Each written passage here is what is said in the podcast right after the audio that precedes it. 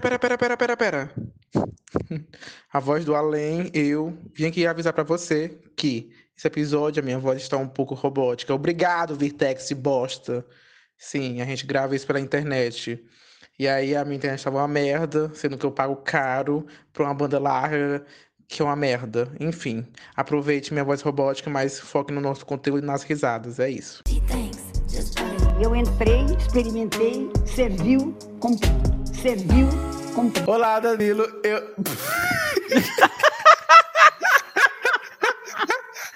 É assim Ai, mesmo. gente. Vai, é assim. continua. Ai, pronto, já começamos. Olá, pessoal. Esse é Oi, mais... gente, eu sou o Matheus. E esse é mais um episódio Sertão Crítico. Olha, em outros episódios aí passados, a gente falou sobre filmes, né? Filmes que a gente não superou ainda o adiamento durante essa pandemia. Caso você escute esse episódio durante a pandemia, ainda tem a relevância do nosso assunto, né? E aí a gente prevê o futuro, porque lá durante os episódios, eu e o Matheus, a gente comentou uma lista de alguns filmes que a gente não conseguiu superar ainda, e a gente ficou, será que esse, esse filme vai pra um, uma, uma Netflix da vida, pra uma Disney, Disney mais da vida? A gente ficou fazendo essas perguntas, porque o filme, porque aquele filme do pessoal lá, como é o nome, gente, que tem um cachorro? O Scooby-Doo foi, pra, Scooby- foi pro cinema, mas- não conseguiu ir pro. Não passou muito tempo no cinema, foi pro streaming. E aí a gente recebeu uma notícia quentíssima. Na verdade, ele nem chegou aí pro, pro streaming, né? Pro cinema, ele foi direto pro streaming. Ah, tá. Eu- eu- ah, então eu só vi o trailer. Ah, é verdade. Eu vi o trailer no cinema. É que eu me confundi. E aí a gente recebeu uma, uma notícia quente, quente aqui no meu, aqui no meu ponto. Diretor? Aham. Acabou de sair do forno. Literalmente. Você sabe o que falar nesse episódio? Não, brincadeira. A gente produziu esse episódio dessa vez. A gente vai falar sobre o live action da Mulan. Por quê? O que aconteceu, Matheus? Aconteceu o que todo mundo temia, né, gente? O live action da Mulan vai pra streaming, ele vai pro Disney Plus. É, a conta oficial no Twitter, ela, ela confirmou, né, há, um tempinho atrás, um tempinho, tipo assim, algumas horas atrás, da hora que a gente tá gravando esse podcast, que o filme da Mulan, ele não vai para cinema. Na verdade, ele vai para direto pro streaming. E nos países que não tem o Disney Plus, ele, e se tiver o cinema aberto, ele vai passar no cinema, né? Foi mais ou menos isso. Aí eu te pergunto, acho mil. Eu, eu- assim, eu tenho minhas dúvidas, eu não sei. Depois que o Matheus me falou desse filme, da produção desse filme, eu acho que ele é melhor ir pro, pro streaming, não para o cinema. Porque é bem fácil o cinema cair em cima desse filme dizer que é uma merda, porque mudou muitas coisas, porque vão dizer que não tem nada a ver com animação, e vão dizer que é outra pegada. Então, assim, eu acho que ele indo pro streaming é mais garantia de sucesso do que no cinema. Eu acho que foi essa a intenção, a pegada do filme, de não ser parecido com a animação, de ser mais parecido, que nem a gente falou no nosso outro podcast. Se você não ouviu, vá ouvir. Que é a, a intenção deles foi mesmo parecer mais com o conto. Marqueteira mesmo! É, parecer mais com o conto chinês do que com a animação. Porque, caso vocês não saibam, a animação ela foi super criticada pelos, pelos chineses, porque ela foge bastante do, da fidelidade. Ela não é muito fiel ao conto. Entra essa questão que eu super entendo, super apoio, tem que respeitar as culturas, mas aí eu, eu como que assistiu a animação, eu gosto muito da animação, então eu acho que eu, e- e senti um estranhamento é, na primeira. Eu pode- acho que isso poderia ser um problema na bilheteria, não sei se. se ou não, eu posso estar sendo equivocado, né? Isso vai ser uma, uma Ah, eu tragédia. não sei. Mulan. Esse filme ele já teve alguns problemas, né? Porque dizem que a atriz principal ela causou alguma polêmica lá na China, porque ela se meteu em uma confusão de não sei o quê. Entendeu? Ela tava assim, ele tava com hype, mas ele também tava Tinha um envolto de uns problemas. Porque sempre tem problema, fofocas, né? Tinha um hype e as fofocas. tinha.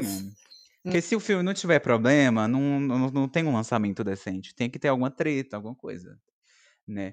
E também, tipo assim, nós do Brasil, a gente vai. A, a- a gente vai sofrer. Não vou mentir. Por quê? Porque no Brasil não tem Disney Plus e não tem nenhum cinema aberto. Né? Porque assim, a, a Disney. Brasil- Diga. Aqui no Brasil não tem Cine Plus. Quando é que vai ter Cine Plus? Porque a gente tá. Disney, Disney. Plus, eu tô Cine Plus, é ótimo.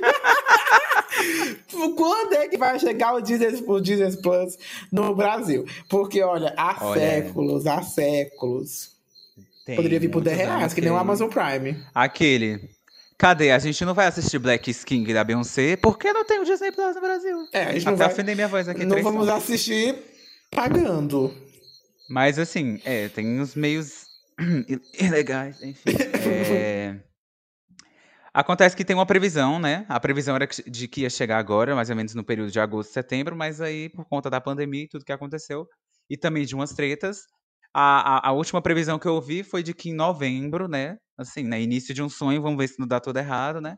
De que em novembro o Disney Plus poderia estar chegando no Brasil, né? E também teve um embargo, porque um, um, uma, um certos canais aí, um, certos concorrentes, falaram que a Disney, para entrar como serviço de streaming no Brasil, ele precisaria ter uma produção brasileira na sua, na sua grade, né? Não, mas esses embargos. Aí tá tendo é, esse pequeno é, embargo. Mas aquele... assim, se a Disney for esperta, ela vai resgatar uns programas antigos, porque o, o, o, Disney Channel do Brasil, ele tem umas produções toscas, que não vou mentir, que eu acho que é tosca, antiga que é brasileira. Tem um. É, tem aquele filme tosco do High School Musical brasileiro. Tem uma série que é brasileira também. Então é só ele botar essas coisas que já dá pra ir abrindo, assim. Depois faz mais séries, porque eu sei que o canal do Disney Channel tem umas pessoas competentes que dá para fazer uma série bacana. Então, aquele aquele momento assim que a gente vai reaproveitar, né, o que já foi feito, jogar lá para poder passar por essa, esse quesito burocrático, até porque é necessário sim ter essas produções brasileiras, porque isso é um, um isso é, faz parte da, da. Ai, que momento jornalístico não sabe de nada. Não, mentira, gente. Mas isso tem a ver com, com, com é, os embargos aqui, né? Se você abre um programa de TV, você tem que abrir uma grade, tipo, um programa brasileiro, tem que passar produções brasileiras. Então, assim, não é uma coisa fácil. Tem que ter produções brasileiras que mostrem a gente na tela, aquele momento militância. Eu acho isso necessário, então tem que ter. Dona Disney, você é dona de um império, isso seria balela para você, fazia na, na pandemia. Com, compre, compre a série da Fernanda Montenegro e coloque no Disney mais. Pronto, problema resolvido. Problema resolvido! Eita, é verdade. Problema resolvido. Já começa assim, ó, pá! Com Fernanda Montenegro e Fernanda Torres. Putz, ia ser perfeito. Inclusive, vamos entrar nesse assunto aqui, já que a gente está falando de streams.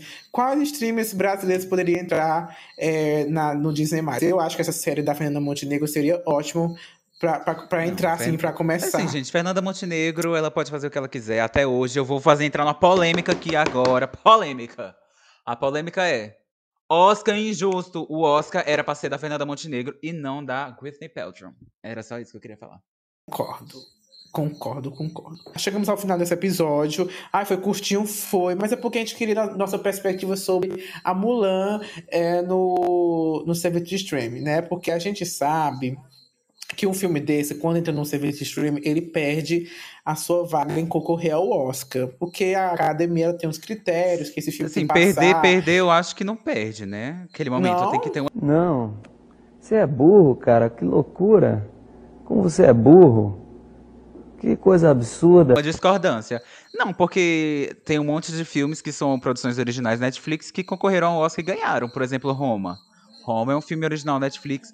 Aquele Apenas uma História de Casamento com a Scarlett Johansson também. É verdade, eu não lembrava tá mais desse, desse pessoal. Sabe por que eu tava. Porque eu esqueci? Porque depois que, que o Steven Spielberg criticou. Não, mulher, você cri, criou na tua cabeça que o Steven Spielberg é o dono da razão, né? Não, não é o dono da razão. É porque, gente, a academia é machista, homofóbica, é, é racista, é todos. temos esses então, problemas. Então, tipo assim, é, pra eles abrirem pra produções de streamer, eu nem lembrava mais. Eu fiquei na, eu pensei que eles tinham levado a sério o que o velho Steven Spielberg tinha falado, entendeu? Que, que, serve, que filmes passados no streaming não valeria para concorrer ao Oscar, porque Mas, não gente, estava de acordo se eles com não abrir, a gente tá num tempo de pandemia. Se eles não abrir, vai ter o quê no Oscar? Pelo amor é, Porque tipo todos isso. os filmes estão indo pro Oscar. Vai ter o quê? Vai ter a Arlequina.